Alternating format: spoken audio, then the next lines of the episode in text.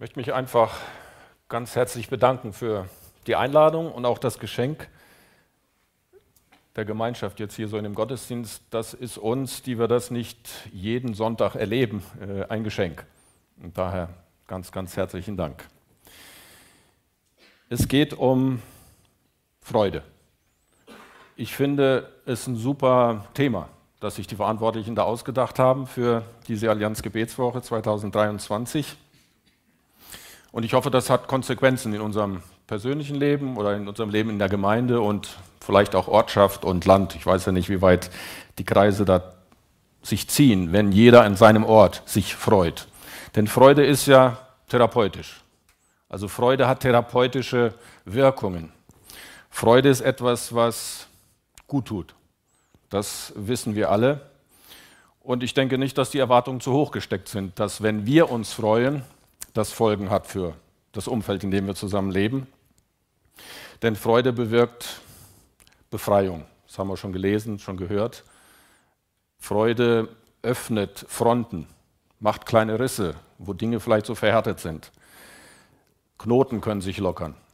Und das äh, sieht man jetzt hier ganz konkret beim Agir und beim Pedro. Das haben wir letztens erst erlebt bei den Keingang-Indianern, wie nach einem langen Prozess von Gemeindespaltung und Trennung und das Ringen um den richtigen Gottesdienst, Menschen sich zerstreiten, Christen sich zerstreiten.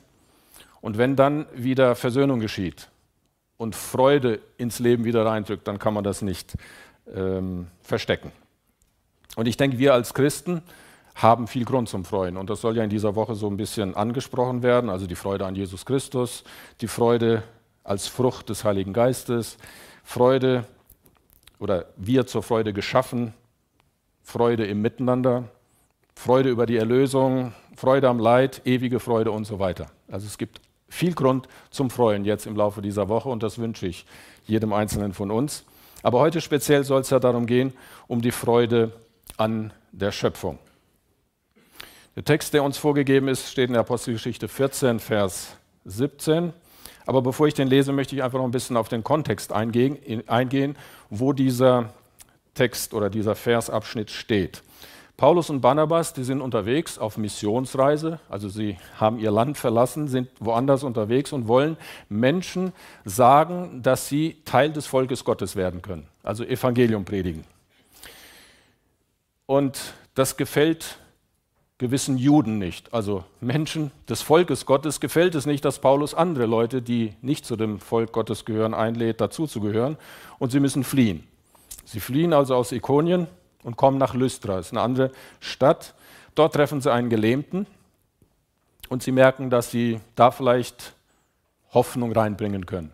Und dieser Gelähmte wird geheilt und die Bewohner dieser Stadt merken, da ist etwas Außergewöhnliches geschehen und wollen Paulus und Barnabas ehren und sagen, das sind menschgewordene Götter oder das sind Götter, die zu uns auf die Erde gekommen sind und geben ihnen Namen, Zeus und Hermes, und machen aus ihnen menschgewordene Götter. Sie wollen sie ehren und wollen sie mit dem ganzen Volk feiern und wollen opfern, bereiten alles vor. Und Paulus und Barnabas, als sie das merken, was da vorgeht, springen sie in die Menge, zerreißen ihre Kleider und schreien, was macht ihr da? Sie sagen, wir sind auch sterbliche Menschen, wie ihr, und predigen euch das Evangelium, dass ihr euch bekehren sollt von, des, von diesen nichtigen Göttern zu dem lebendigen Gott, der Himmel und Erde und das Meer und alles, was darin ist, gemacht hat. Zwar hat er in den vergangenen Zeiten allen Heiden oder allen, die nicht zu den Juden gehören, ihre eigenen Wege gehen lassen. Und doch hat er sich selbst nicht unbezeugt gelassen, hat viel Gutes getan und euch vom Himmel Regen und fruchtbare Zeiten gegeben, hat euch ernährt und eure Herzen mit Freuden erfüllt. Das war die Reaktion von Paulus und Barnabas auf diese Ehre, die ihnen das Volk geben wollte.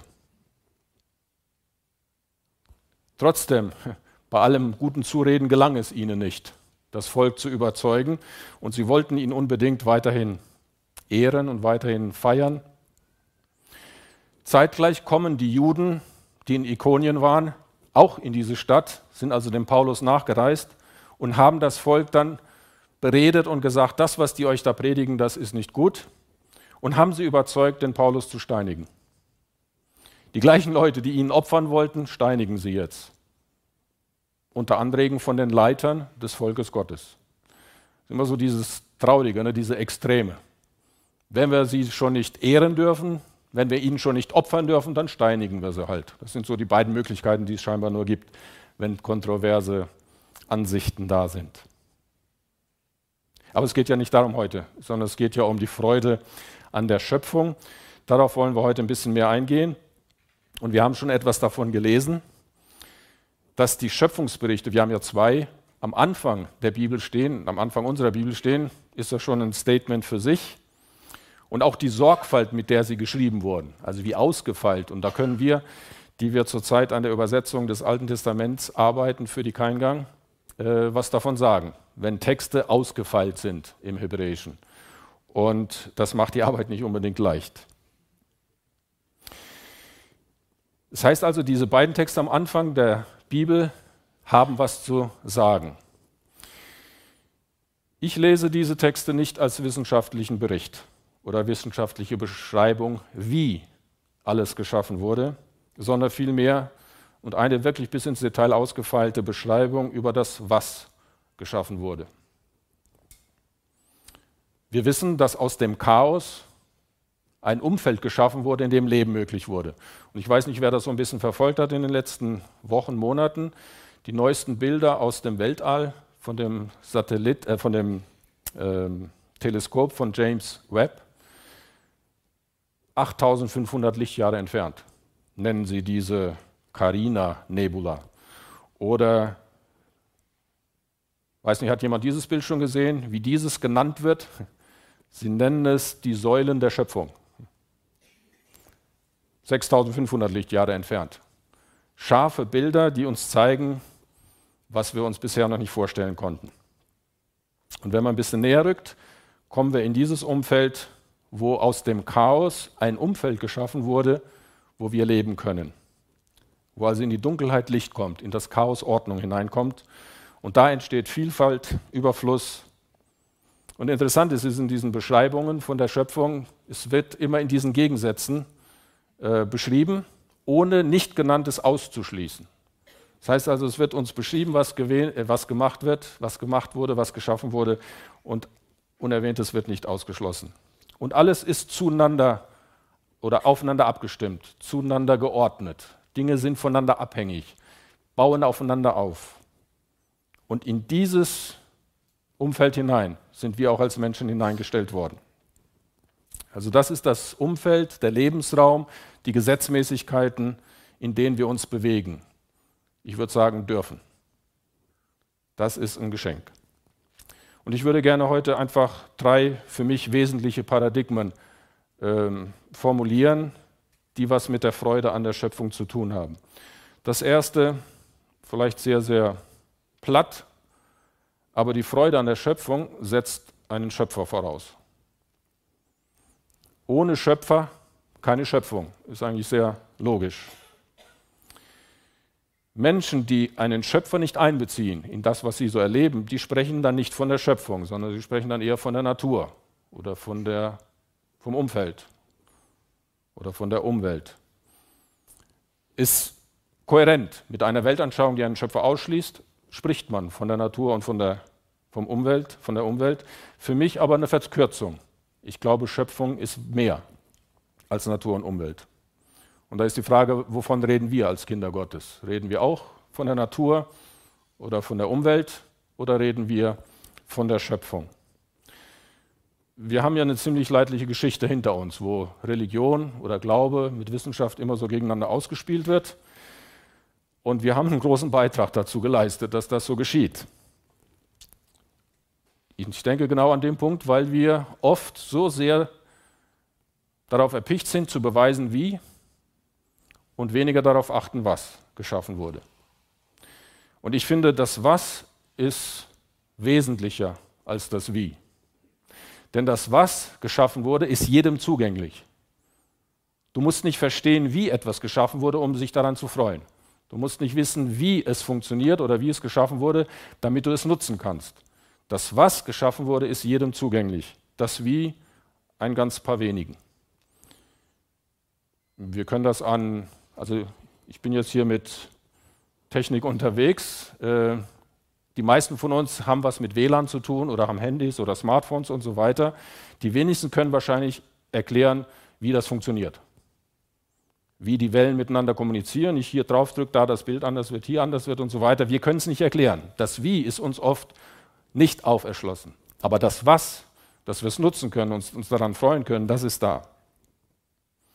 Und deswegen denke ich, wird es uns als Christen gut dastehen, wenn wir dieses Was betonen und nicht so sehr das Wie. Was könnte man denn unter was geschaffen wurde? Ich würde sagen, Gott hat in seiner Art und Weise, was er uns so gegeben hat, was er geschaffen hat, sein Wesen mit hineingelegt. Und das Erste, was ich erkenne, ist, dass er Leben schafft. Das hat er geschaffen.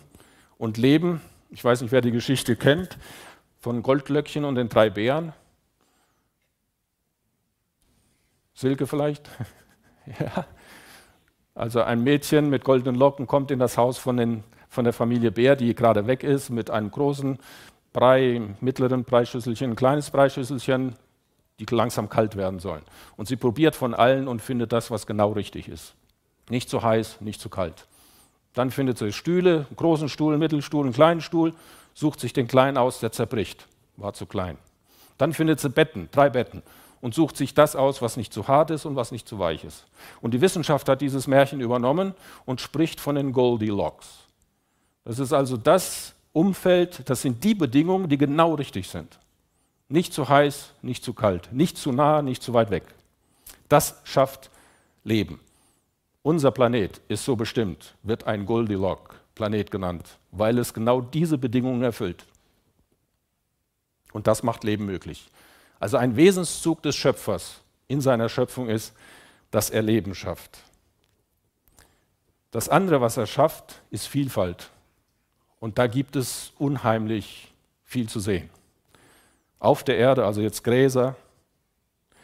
Wer in Thailand auf einen Obstmarkt geht, der wird wohl die wenigsten Früchte kennen. Einen ganzen Monat sich wahrscheinlich jeden Tag was anderes aussuchen und immer noch nicht durch sein. Wer in die Tiefen taucht, wird Vielfalt entdecken im Ozean, versteckt, kaum zugänglich für die meisten von uns Menschen. Wer genauer hinschaut, der findet dann solche, wie zum Beispiel dieser Mandarinfisch, klein, so wie mein Daumen, giftig, lebensgefährlich, mit solchen Farben. Oder Oktopus. Und man könnte sich fragen, wieso? Warum wird so ein Tier geschaffen? Warum muss er solche Tentakel haben? Warum muss er so eine Schnauze haben? Warum muss er diese Farben haben? Und wenn man dann vergleicht mit einem anderen Tier nebendran, der wird Seedrachen genannt. Warum all diese Fühler? Warum diese Farben? Warum diese Feinheit? Der eine so grob, der andere so fein. Wenn man bei den Vögeln schaut, gibt es ja unzählige viele Vögel mit unterschiedlichster Haarpracht. Und dann gibt es noch den Kondor. Sieht schon ein bisschen gerupft aus daneben, ist aber einer der edlen Tiere. Unser Schöpfer, der Vielfalt mag, das sieht man auf der Erde bei so vielen Tieren, die unterwegs sind. Und man sich auch manchmal fragt, wieso diese Unterschiede? Warum muss die Giraffe bei jedem Mal, wo sie trinken möchte, ihren Hals praktisch in Gefahr bringen? Oder die Zebras, die nicht wissen, ob sie schwarz oder weiß sind. Oder wenn man noch mal ein bisschen genauer hinschaut. Also wenn wir in die Schöpfung schauen und schauen, was geschafft wurde, sehen wir, dass wir es nicht nur mit einem pragmatischen Gott zu tun haben, mit einem Ingenieur, sondern wir haben es mit einem Künstler zu tun, mit einem freischaffenden Künstler, mit einem Ga Künstler, der einen freien Geist hat und tun und lassen kann, was ihm gefällt und das ausdrückt auch bei uns Menschen. Also wenn zum Beispiel jetzt hier im Gottesdienst bei uns unter den Keingang unter einem Volk schon diese Verschiedenheit ist, oder wenn ich hier in den Raum schaue, was für eine Verschiedenheit da ist, wie viel mehr, wenn man die Welt insgesamt im Blick hat und die Völker nebeneinander setzt. Das ist ein Ausdruck der Vielfalt, die unser Schöpfer im Blick hatte, als er schuf. Ein anderer Aspekt ist der Überfluss. Als er geschaffen hat, hat er nicht geknausert. Er hat nicht gerechnet. Er hat nicht Quoten eingeschafft, sondern er hat im Überfluss geschaffen. Und das wird in manchen Versen ja deutlich, wo er dann sagt, alle Bäume, alle Früchte, alle Samen, alle Tiere. Also er spricht von dem Gesamten immer wieder. Oder am Schluss sagt er, von all diesen Früchten dürft ihr essen. Überfluss ist ein Wesenszug unseres Schöpfers. Bei den Keingang haben wir das jetzt im letzten Jahr wieder so erlebt. Es gibt diesen Pinienbaum, der bringt im April ungefähr seine Pinienfrüchte, Pinienkerne. Das ist so ein Lebensnahrungsmittel der Keingang. Und in diesem Jahr gab es sehr viel. Und dann haben sie sich zusammengetan und haben gesagt, wir möchten Gott danken, also Erntedank im April. Hier nicht möglich. Dort wird gefeiert, wenn geerntet wird. Und sie sagen, wir möchten miteinander einen Gottesdienst feiern, wo wir diesen Überfluss feiern und Gott dafür Danke sagen. Und das haben sie dann getan, indem sie alle möglichen Früchte gekauft haben, die sie fanden und miteinander im Gottesdienst oder nach dem Gottesdienst gegessen haben. Ein Ausdruck der Dankbarkeit für diesen Überfluss. Einen anderen Aspekt, den man auch in der Schöpfung sieht, ist die Nachhaltigkeit. Gott schafft etwas Ausgewogenes. Er schafft etwas, was sich immer wieder erneuert, was Zyklen entwickelt.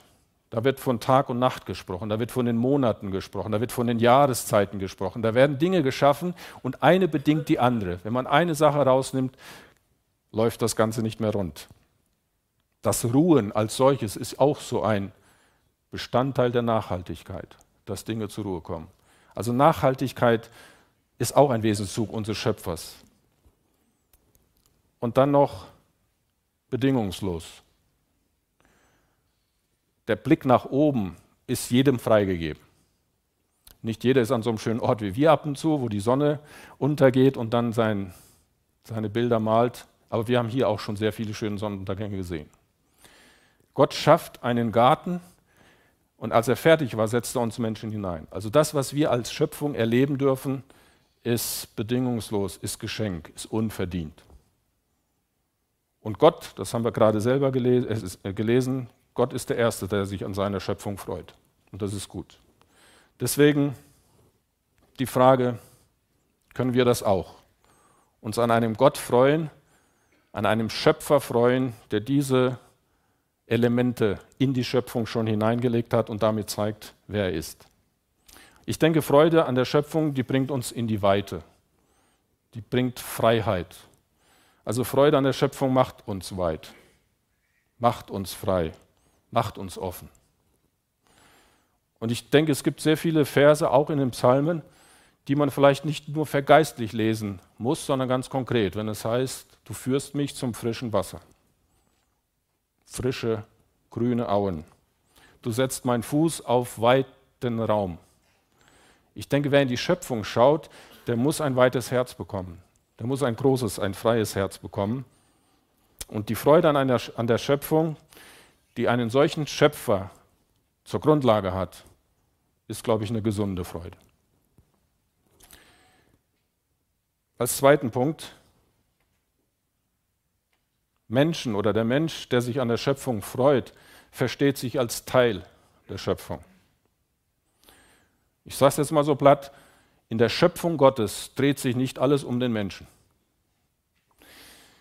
Dieser Begriff Krönung der Schöpfung ist, glaube ich, eine sich selbst zugeschriebene Bezeichnung und bringt oft sehr viel Arroganz mit sich. Besonders weil wir Menschen mit König, Krönung oder Herrschen, was ja in dem Schöpfungsbericht steht, oft mit Dingen assoziieren, die meiner Ansicht nach der Schöpfung nicht gut tun.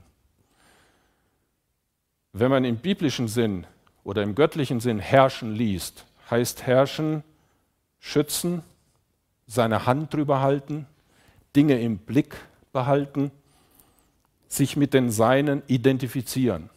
Also wenn Gott sagt, ihr seid mein Volk oder wenn er sagt, du bist mein, dann ist das nicht in erster Linie als Besitz gemeint. Wie ein Herrscher sagt, das ist mein Volk und dann sich das Recht herausnimmt, auszubeuten, zu unterdrücken sondern dieses Du bist mein bedeutet eher ein, du gehörst zu mir. Wir gehören zusammen. Und ich denke, wenn wir uns als Teil der Schöpfung verstehen, sind wir herausgefordert, das vielleicht nochmal neu zu lesen, wenn es heißt, herrschet. Im zweiten Bericht heißt es bewahren und bebauen. Das klingt schon ein bisschen anders in Bezug auf die Schöpfung, in Bezug auf die Verantwortung, die wir bekommen haben. Wir haben eine Verantwortung bekommen. Wir unterscheiden uns von vielem anderen, was Gott geschaffen hat. Aber es macht uns nicht zur Krönung und zu Herrschern der Schöpfung. Und daher ist die Frage, was können wir tun, dass diese Schöpfung Gottes weiterhin Leben ermöglicht, Überfluss verteilt, die Vielfalt schätzt, Gleichgewicht fördert oder bedingungslos, bedingungslos zugänglich bleibt. Da sind wir in die Verantwortung gezogen, die Schöpfung Gottes in diese Richtung mit zu unterstützen. In USA finde ich schönen, eine schöne Kultur. Das Schild hängt an fast allen Wegen in den Naturparks, in denen man unterwegs ist und bedeutet, hinterlasse keine Spuren.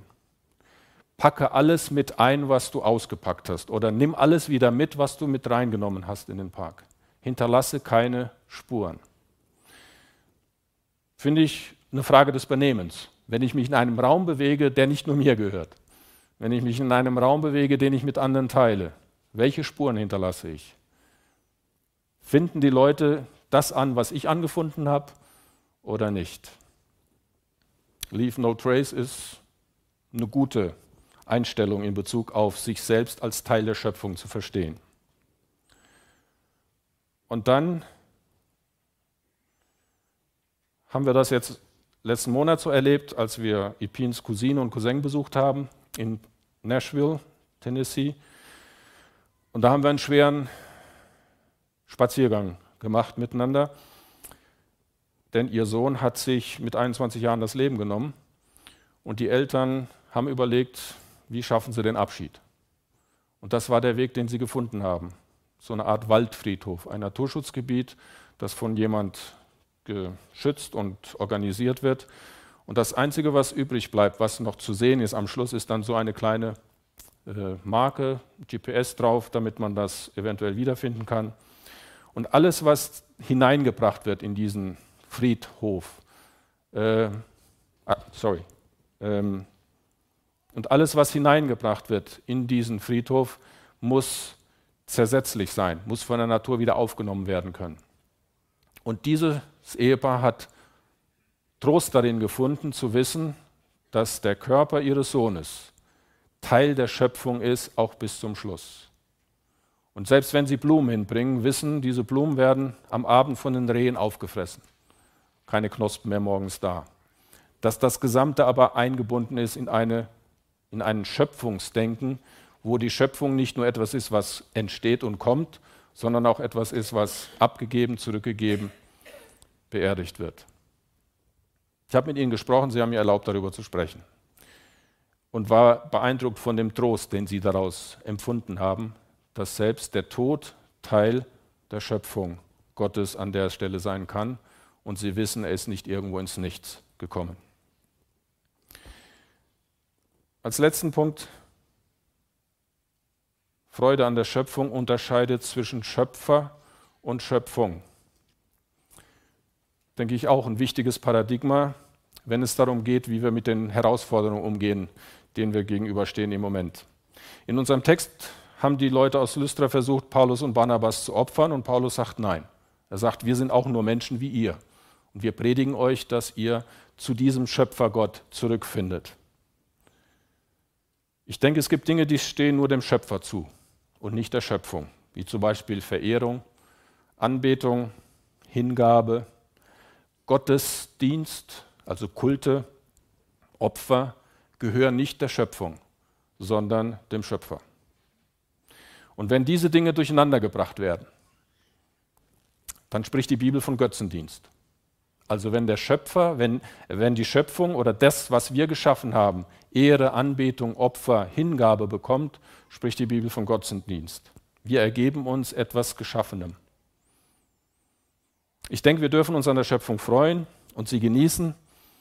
Wir dürfen über sie staunen, wir dürfen uns klein fühlen, wenn wir ihr gegenüberstehen. Aber der Dank und die Ehre gehört dem Schöpfer. Der Schöpfer ist aktiv und wir als Geschöpf, als Geschaffene, wir bezeugen. So sagte das Paulus auch den in Lystra.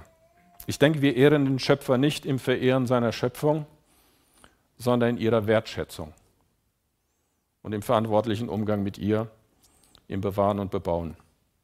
Und dass wir uns dabei dann noch freuen dürfen an dem, was er geschaffen hat.